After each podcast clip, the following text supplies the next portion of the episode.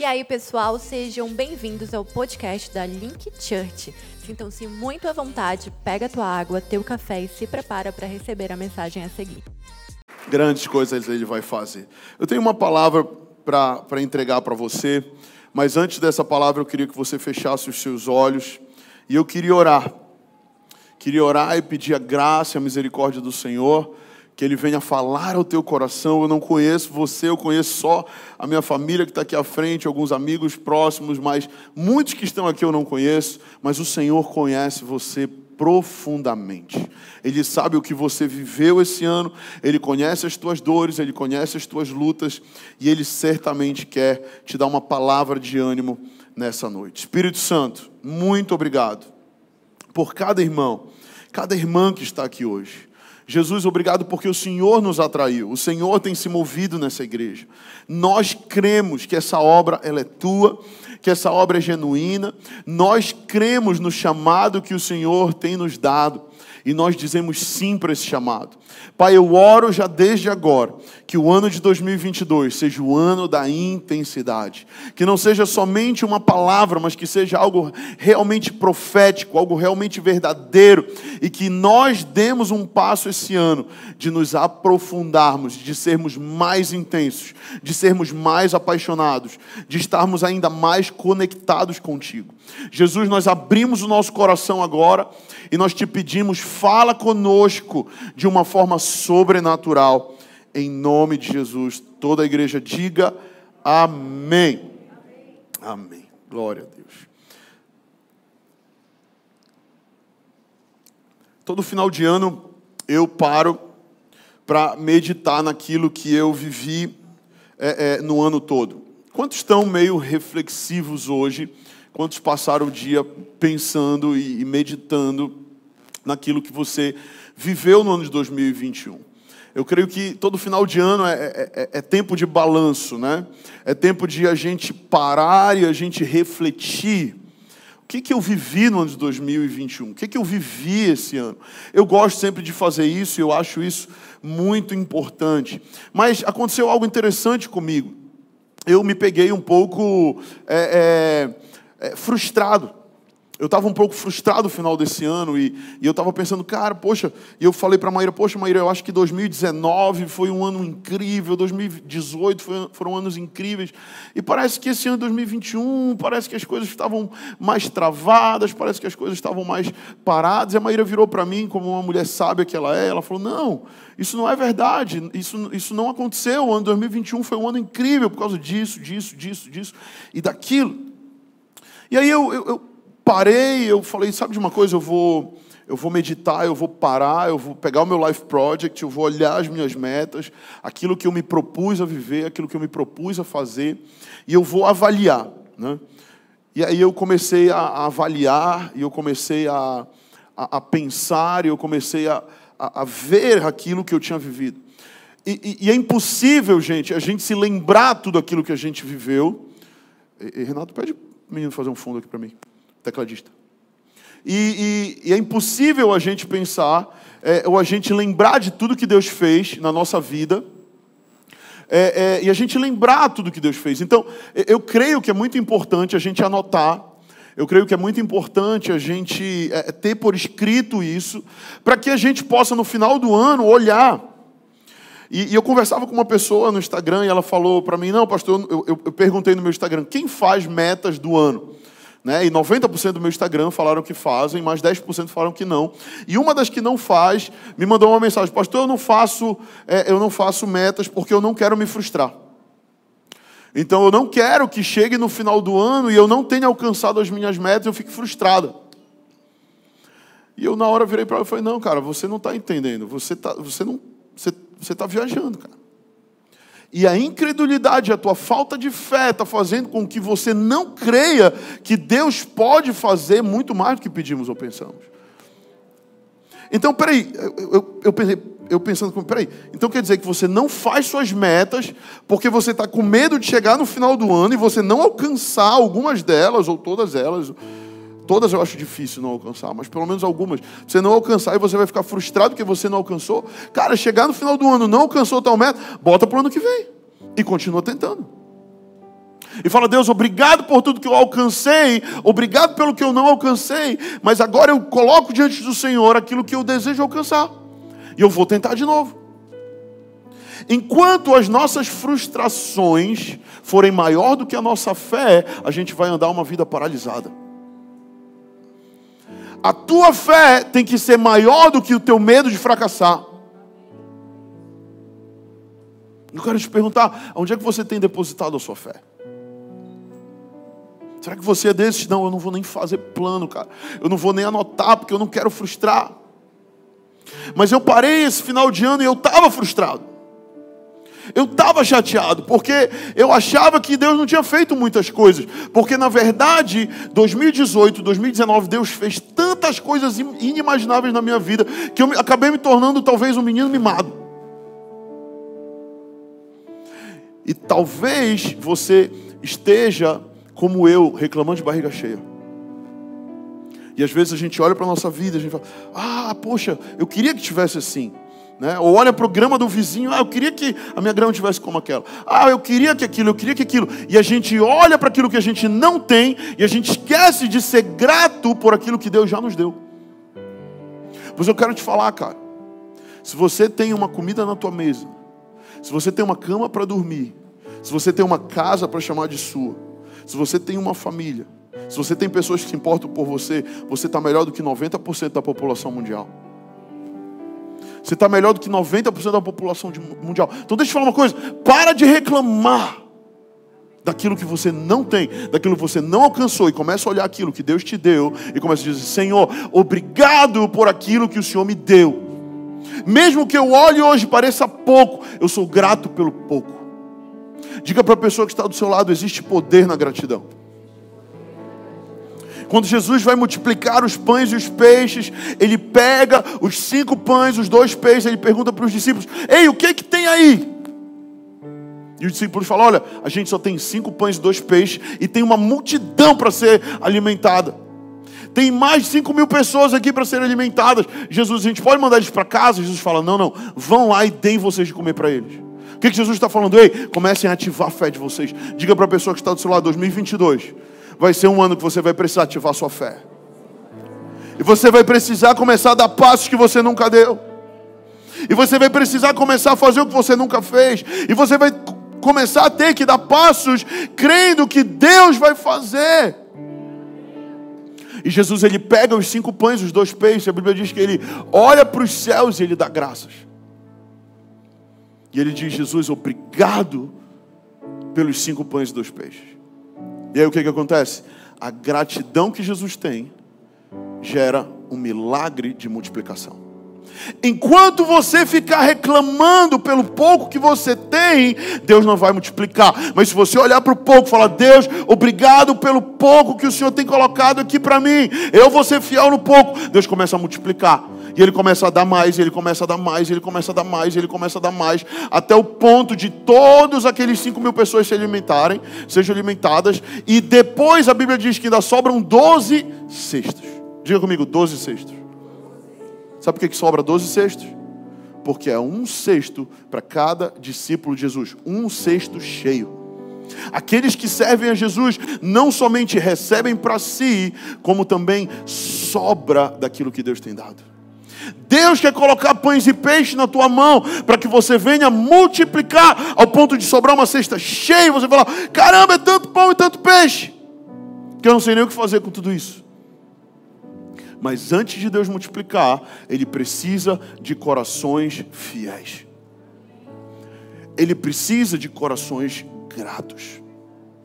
E então eu comecei a brigar comigo mesmo já tarde, eu não sei se você faz isso, eu comecei a falar, Vitor, tu é muito besta, cara. Para de ficar olhando para o passado. Eu falando para mim mesmo, para de ficar olhando para 2018, para 2019. Aquilo ali passou, 2020 foi outro ano, 2021 foi outro ano. Agora pega o teu Life Project, o Espírito Santo falou, pega o teu Life Project e começa a olhar. E eu comecei a olhar e contemplar tudo aquilo que Deus fez, cara. Tudo aquilo que Deus fez que olhando seria impossível. E eu comecei a ser grato, cara, pela vida dos meus pais, pela transformação que eles têm provado nos últimos anos. Eu tenho sido grato não somente pelas minhas bênçãos, mas pelas bênçãos das pessoas ao meu redor. E eu comecei a olhar o casamento da minha irmã e o quanto que a Verena e o Lucas amadureceram esse ano. E eu lembro das minhas conversas com eles lá em janeiro, fevereiro, eu brigando com eles, vocês precisam amadurecer. e chega no final do ano e falo, cara, amadureceram. Pelo menos estão no processo.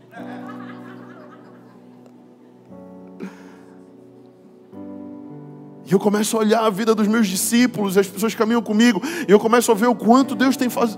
tem feito na vida delas. E eu começo a dizer, Deus, obrigado, porque isso não sou eu, isso é o Senhor. E eu olho para minha esposa, e eu olho para os meus filhos, e eu olho para a igreja que Ele me confiou para cuidar, e, e, e, eu, e eu olho para tudo isso que Deus tem feito, e eu só posso dizer, Deus, obrigado. Deus, obrigado. E o Senhor me levou para um texto interessante que está lá em Lucas, no capítulo 17. Se você está com a sua Bíblia, abra em Lucas 17, no, no, no versículo 11. Eu ainda nem entrei na mensagem, estou só na introdução. Quem é membro daqui sabe como eu sou. Eu nem vou mais lutar com isso. Já me entreguei. Lucas 17, 11.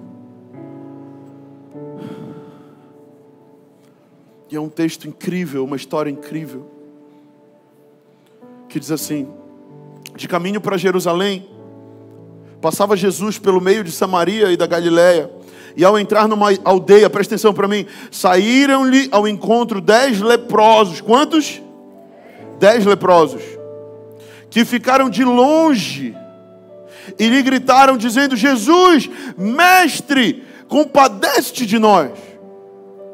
Então eles veem o mestre passando, eles veem uma oportunidade, eles conheciam a fama de Jesus, eles começam a gritar: Mestre,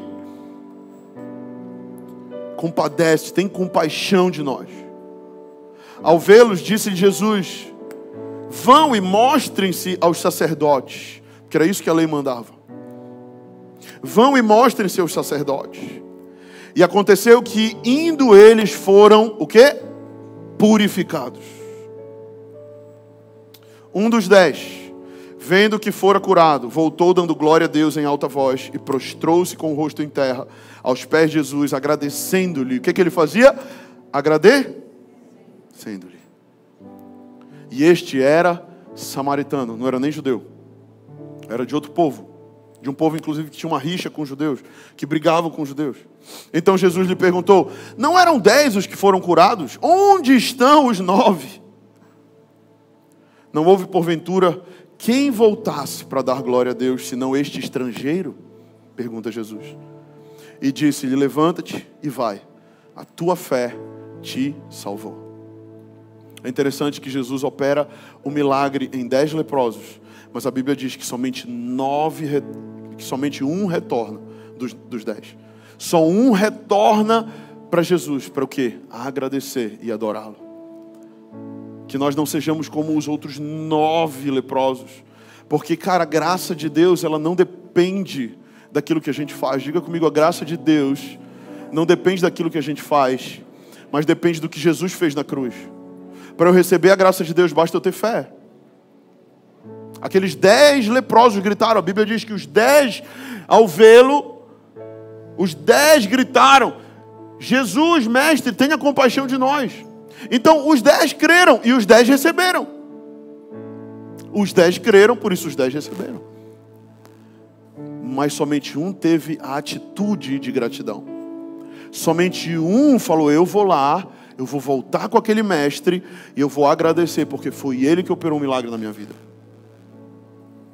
Que o ano de 2022 seja um ano que nós possamos não somente ser abençoados, que nós possamos não somente alcançar os nossos projetos, os planos que nós estamos nos propondo a viver esse ano, mas que nós sejamos também homens e mulheres de atitude, de voltar com aquele que é o autor e consumador da nossa fé, Jesus Cristo, dizer: Jesus, obrigado, porque tudo que eu vivi esse ano eu sei que foi o Senhor quem me deu.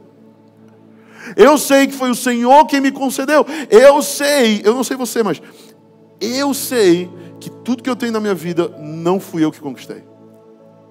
Eu não sei se você tem essa mesma, esse mesmo sentimento que eu tenho. Mas eu sei que tudo que eu tenho na minha vida, eu tenho pela graça de Deus.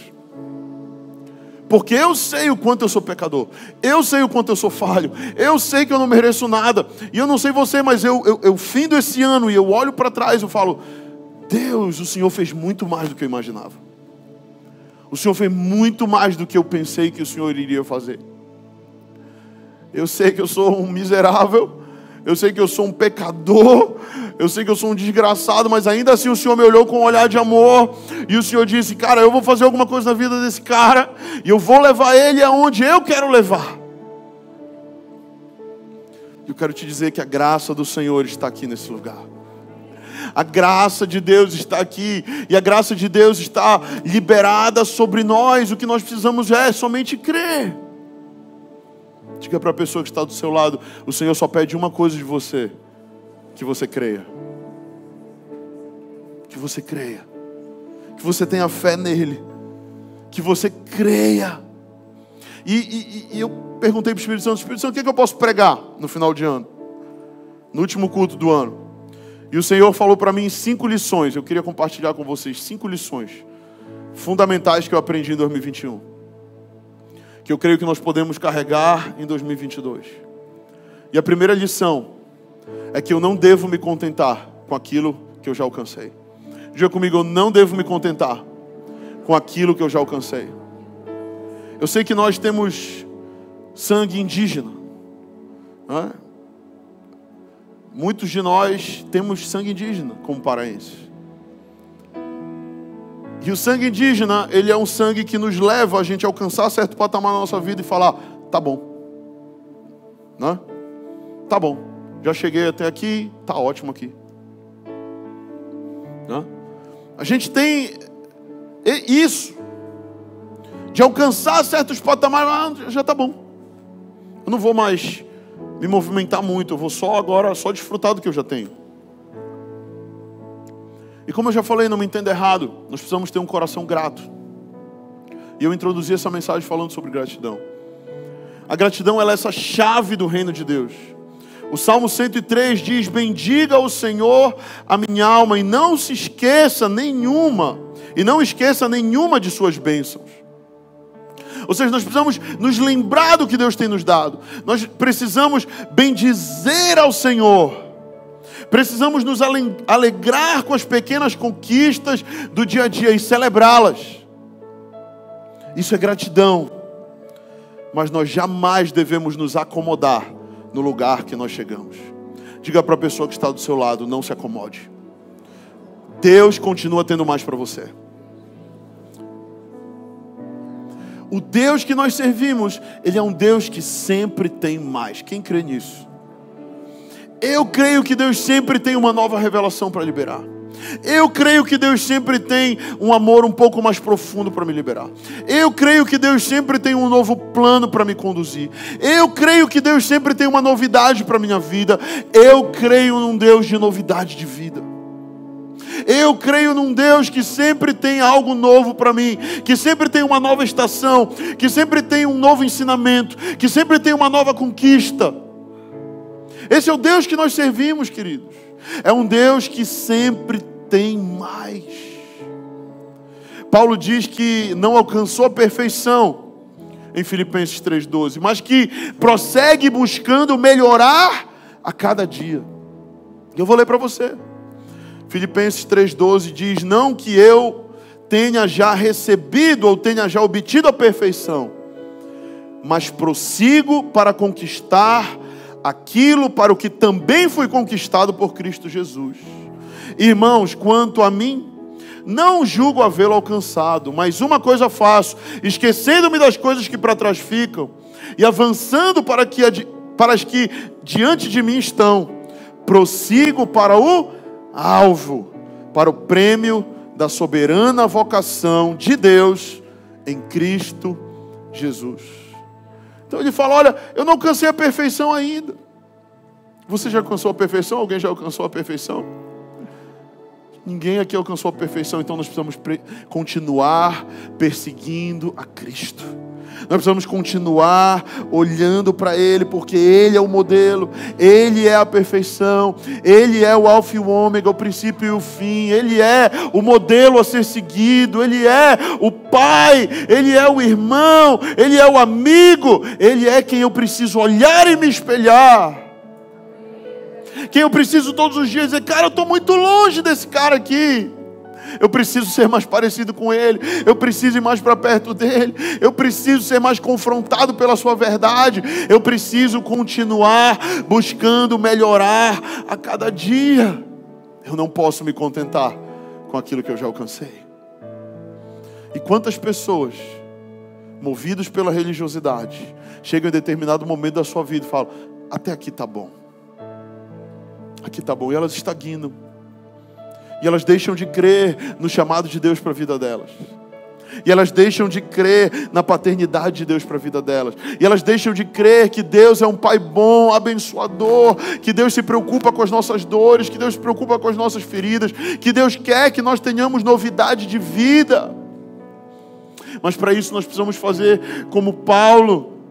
Nós precisamos dizer: esquecendo-me das coisas que para trás ficam avanço para os que estão adiante de mim. Diga comigo, eu esqueço que fica para trás.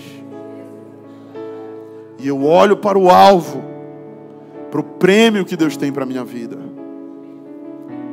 E eu quero falar isso para você: Deus tem um prêmio para você. Deus tem algo preparado para a sua vida, que é seu, que é individual, que não é do pastor Vitor, que não é da pastora Maíra, que é seu.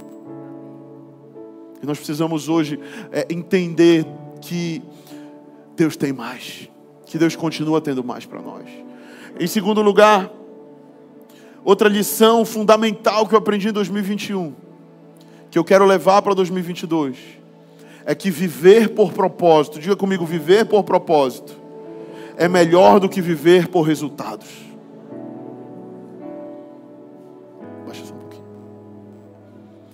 Quando a gente vive por resultados, a gente se frustra. Aquela moça que me mandou mensagem no Instagram, ela está muito focada o quê? No resultado. E aí ela, por não alcançar algumas coisas, ela ficava o quê? Frustrada. Porque nem sempre nós vamos ter os resultados que nós esperamos. Nem sempre nós vamos alcançar todas as nossas metas.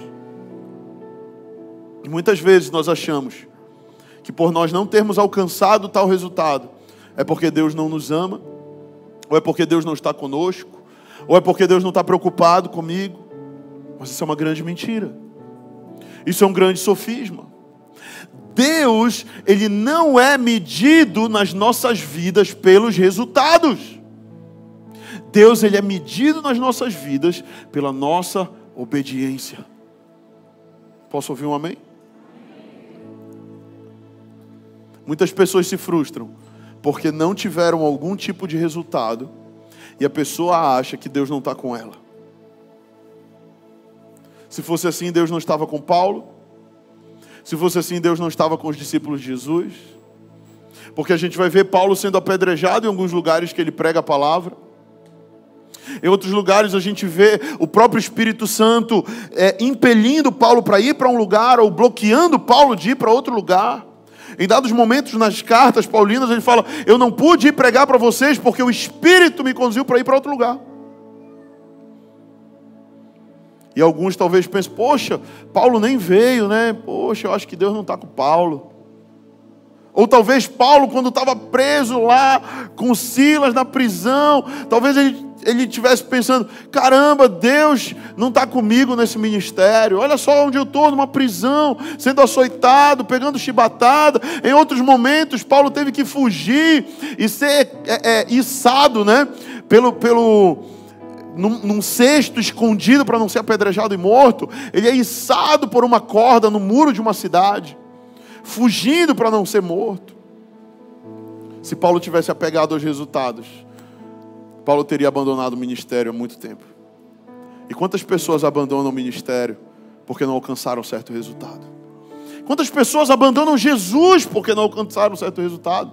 Quantas pessoas estão buscando Jesus só por aquilo que Ele pode dar? Isso quero te falar. O Espírito Santo te trouxe hoje aqui para te falar, filho. Eu não quero só te dar, eu quero ser na sua vida. Eu não quero só te abençoar e te levar para conquistar os teus projetos. Eu quero que você entenda que eu tenho um propósito eterno para você. Porque muitas vezes nós estamos buscando as mãos do Senhor, buscando aquilo que Ele pode nos dar, aquilo que Ele pode nos abençoar, enquanto que Deus está mais preocupado em ter o nosso coração, em ter a nossa vida. E muitas vezes nos frustramos porque estamos apegados demais nos resultados e esquecemos o propósito de Deus para nós. Em Lucas capítulo 10, nós vemos Jesus falando para os seus discípulos, ele diz: Quando vocês entrarem numa cidade e ali vos receberem, comam do que for oferecido, curem os enfermos que ali houver e anunciem a eles a vós outros está próximo o reino de Deus. Quando, porém, entrarem numa cidade e não vos receberem, saiam pelas ruas e clamem até o pó da vossa cidade, que se apegou aos nossos pés, nós sacudimos contra vocês. Não obstante, sabeis que está próximo o reino de Deus.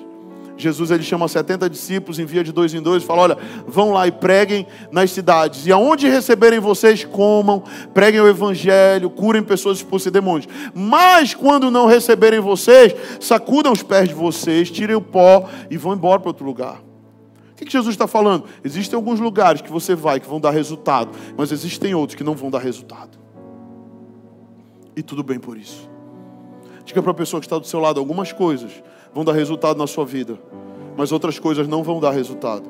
E tudo bem por isso. Isso não significa que Deus não está com você. Porque Deus não é medido pelos resultados. Deus é medido pela nossa obediência. Eu não digo fulano é um homem de Deus porque prosperou, não. Eu digo fulano é um homem de Deus porque obedeceu. Porque renunciou porque se entregou de verdade. Amém, queridos? Faz sentido para você? Terceiro ensinamento que eu queria deixar para vocês hoje.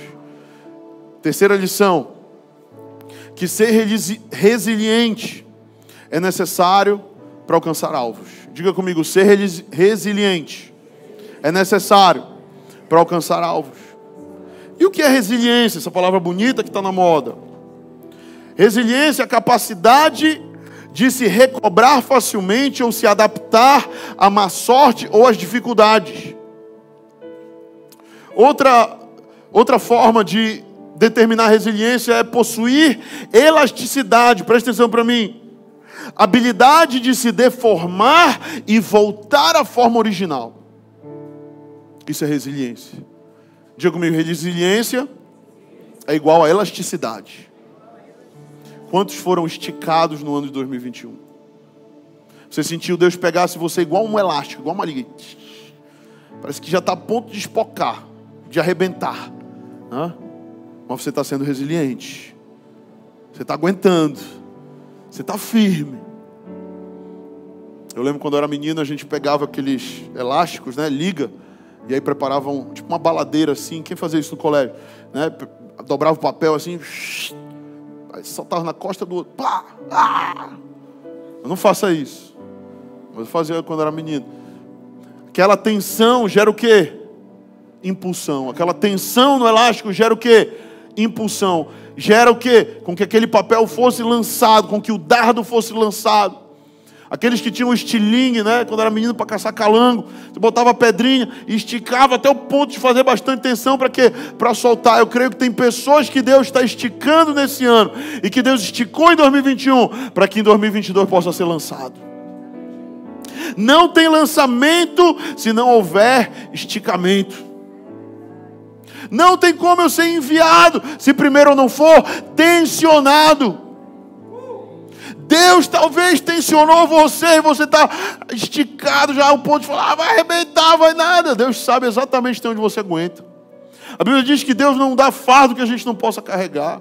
A Bíblia diz que é, Deus ele não tenta ninguém, mas Deus prova. Quem tenta é o diabo para derrubar, mas Deus prova para promover. E talvez Deus está te provando para fortalecer você, para esticar você, para que você possa ser lançado em lugares que você não alcançaria. Também, talvez 2021 foi esse ano de ser esticado, de ser puxado, mas 2022 talvez seja o ano que Deus vai enviar você onde você nunca foi. Eu posso ouvir um amém? Aplauda Jesus então bem forte. Não tem como eu ser enviado se eu não for esticado. E eu creio que a resiliência ela é chave. Resiliência me lembra a palavra consistência. Ser consistente, permanecer. Sabe, Deus tem pessoas que Deus deu uma palavra para a pessoa em 2021, a palavra não cumpriu. Se a palavra não cumpriu, irmão, pega essa palavra e joga para 2022. Eu vou me apegar a essa palavra aqui, até que Deus me dê outra. Ah, Deus não me deu outra palavra, então permanece na antiga. Ah, Deus não me deu uma nova direção, então permanece na última que Ele deu. Mas aí, às vezes, a nossa ansiedade, a gente quer o quê? Produzir palavra profética. Diga para a pessoa que está do seu lado, não produza palavra profética. Não inventa, irmão. Deixa Deus falar. Se ele não falou, vive a palavra profética passada, cara. Até cumprir. Amém? Então a gente precisa entender isso. Que para que, que nós possamos alcançar os alvos, nós precisamos ser esticados, precisamos nos adaptar às mudanças da vida. O mundo mudou 2020, 2021, sim ou não? As famílias mudaram, a, é, a forma de lidar mudou, a comunicação mudou, tudo parece que está mudando. Mas nós precisamos permanecer consistentes, consistentes na palavra de Deus, consistentes nos princípios e valores, consistentes naquilo que Deus mandou, consistentes na obediência, consistentes na entrega, consistentes na profundidade, consistentes na intensidade. Precisamos permanecer consistentes. 1 Coríntios 9, 26 e 27, o apóstolo Paulo diz: Assim corro também eu, não sem meta, sem luto, não como desferindo golpes no ar, quem é lutador aí? Mas esmurro meu corpo e o reduzo à escravidão, para que, tendo pregado a outros, não venha eu mesmo ser desqualificado. Paulo está dizendo que ele não está sem meta, que ele não está só vagando, deixa a vida me levar, a vida leva eu né? Ou aquela outra música, vou deixar a vida me levar para onde ela quiser. Deixa ela te levar para onde ela quiser, vai te levar para o buraco. Quem tem que te levar é o Espírito Santo. É Ele que é teu guia, é Ele que direciona, é Ele que sabe o melhor para nós. E Paulo ele está, olha, eu estou com uma meta, mas é a meta que Paulo tem é o que? Uma meta é, é louca da cabeça dele? Não, ele certamente ouviu do Senhor, é isso que eu tenho para você. É isso que eu quero que você viva. É esse lugar que eu quero que você esteja. Ele é sensível ao Espírito Santo ao ponto de dizer: eu vou para lá porque o Espírito Santo mandou, ou eu vou ficar aqui porque o Espírito Santo me disse para ficar aqui. Mas muitas vezes a gente está tão perdido, sabe por quê? Porque a gente não ouve o Espírito Santo.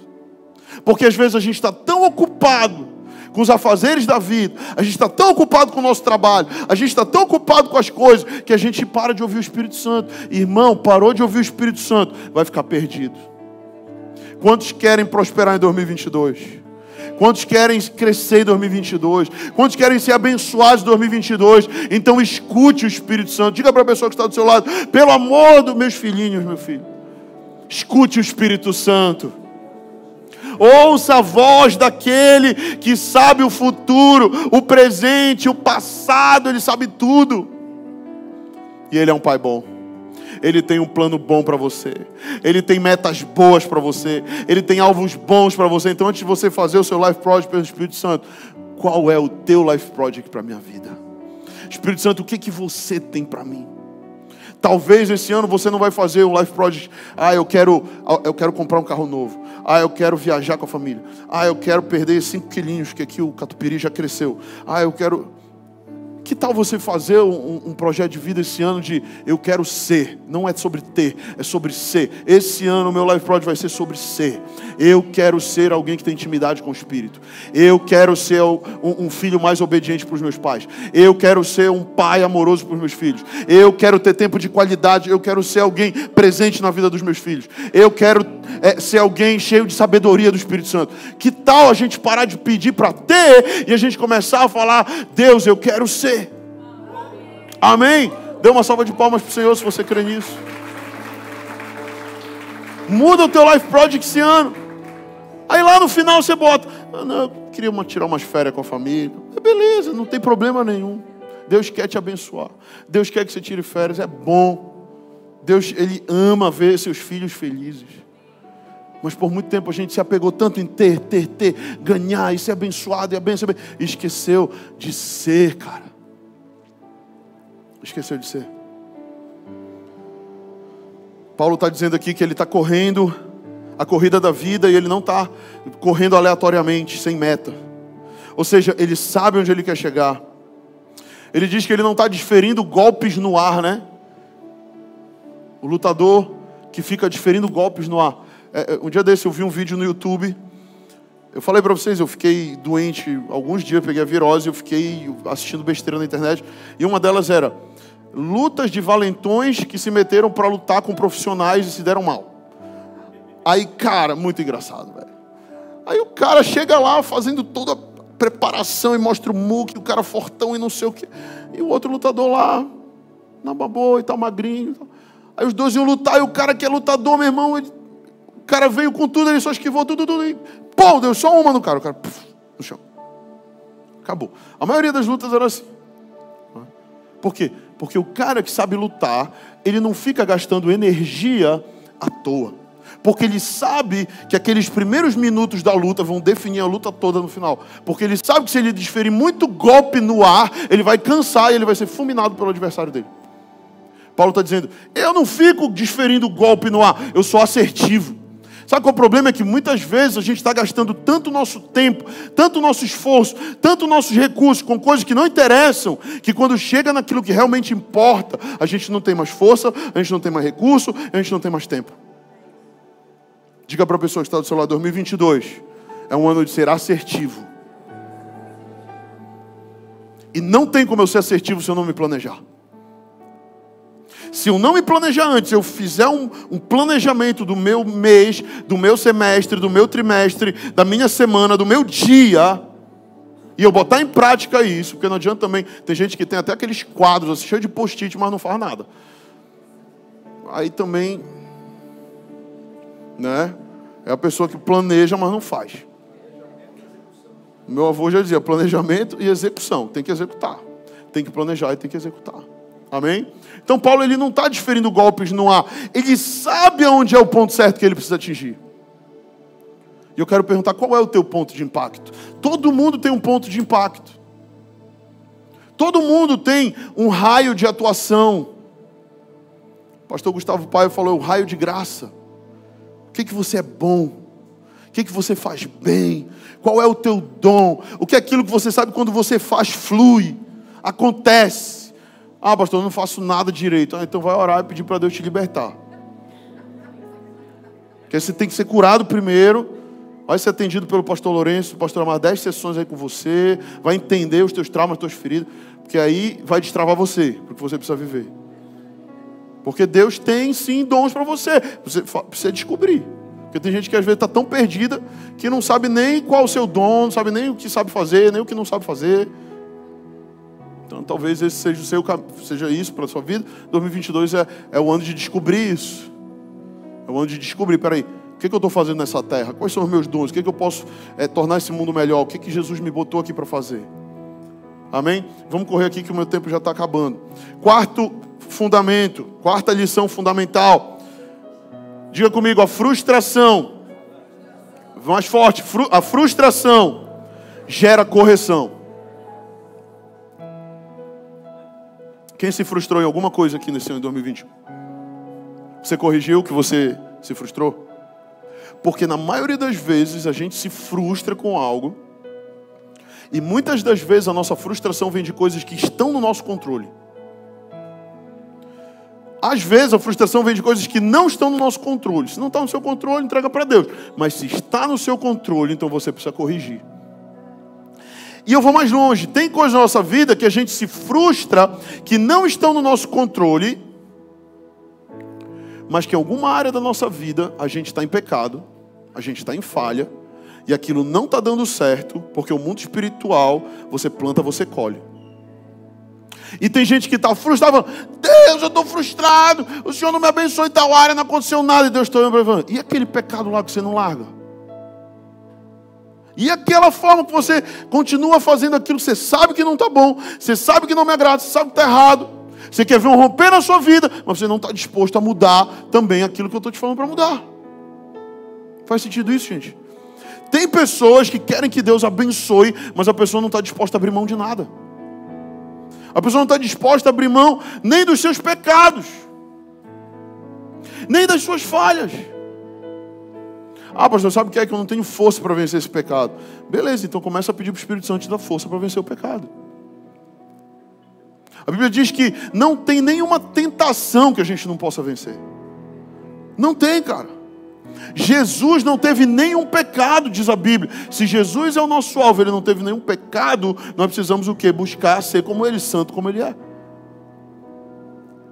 Mas muitas pessoas têm vivido, é, é, têm ouvido é, os pastores da internet de hoje que não falam mais sobre pecado, que não falam mais sobre mudança de vida, que não falam mais sobre transformação, que não falam mais que o pecado está errado e está errado.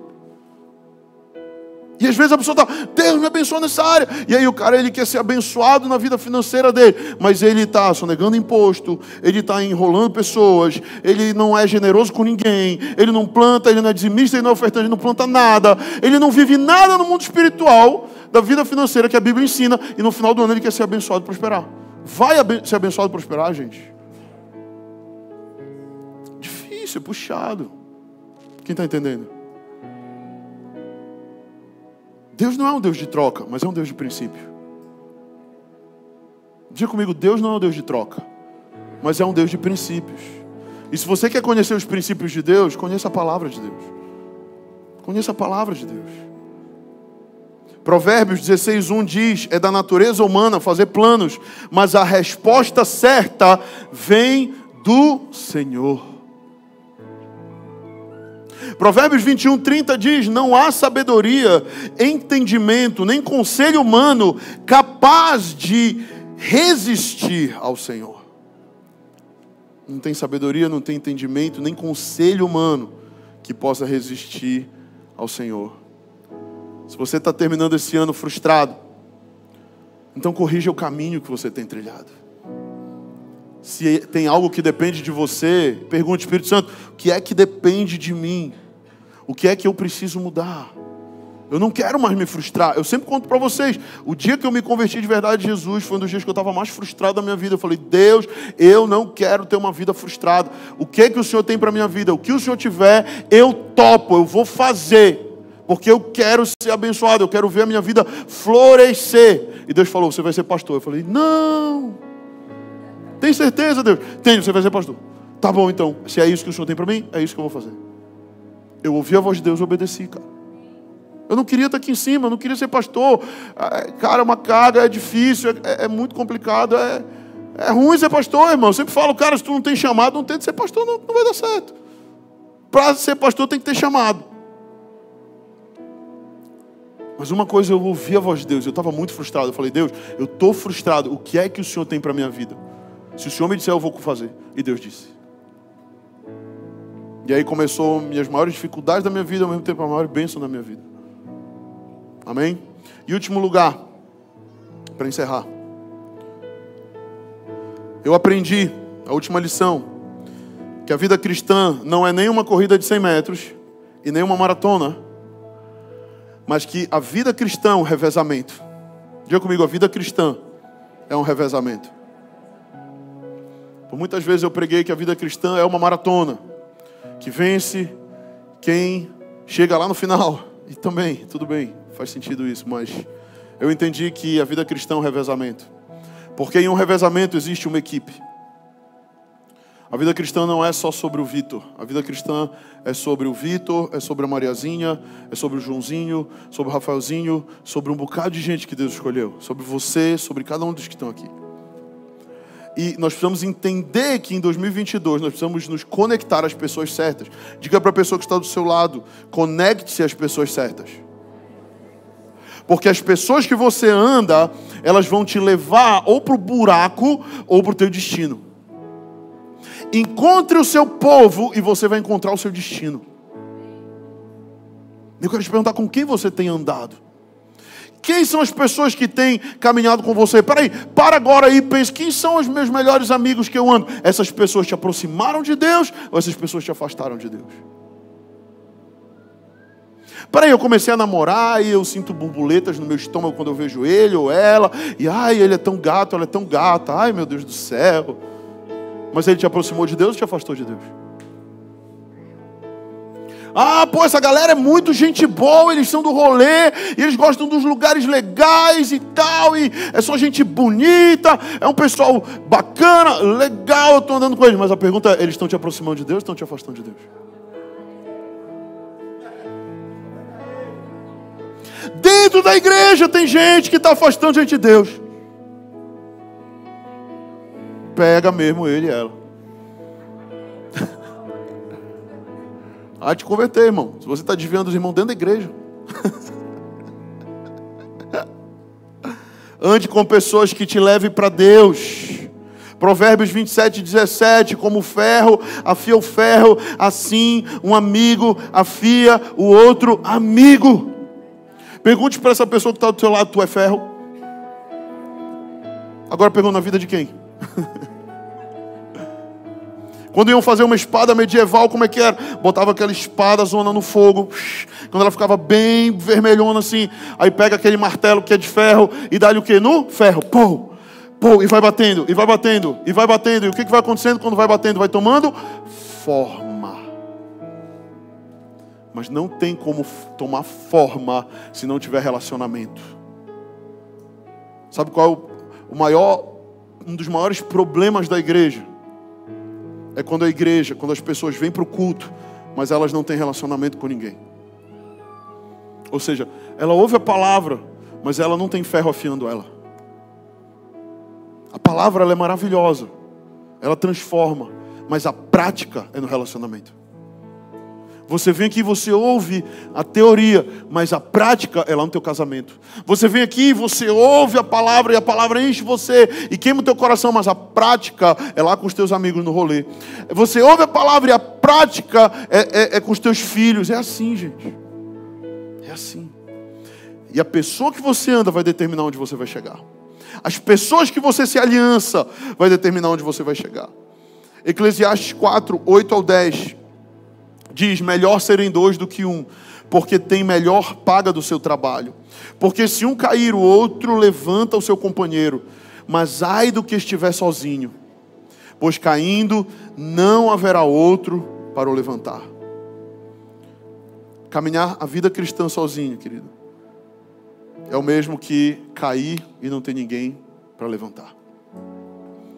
Se tem alguém que te levantou esse ano, dá glória a Deus, cara.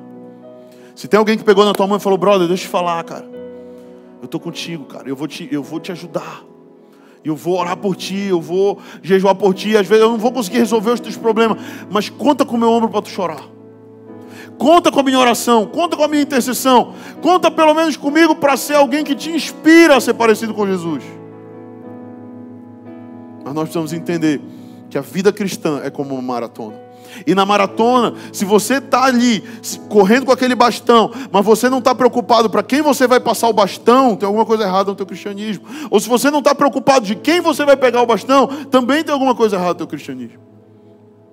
Porque o cristianismo fala de pessoas cooperando juntas para um bem maior ou para algo maior. Se o teu cristianismo é só sobre você, você não entendeu o que é cristianismo. E hoje o Senhor te trouxe aqui para te falar, cara. Existe uma comunidade de fé que o Senhor quer que você se conecte.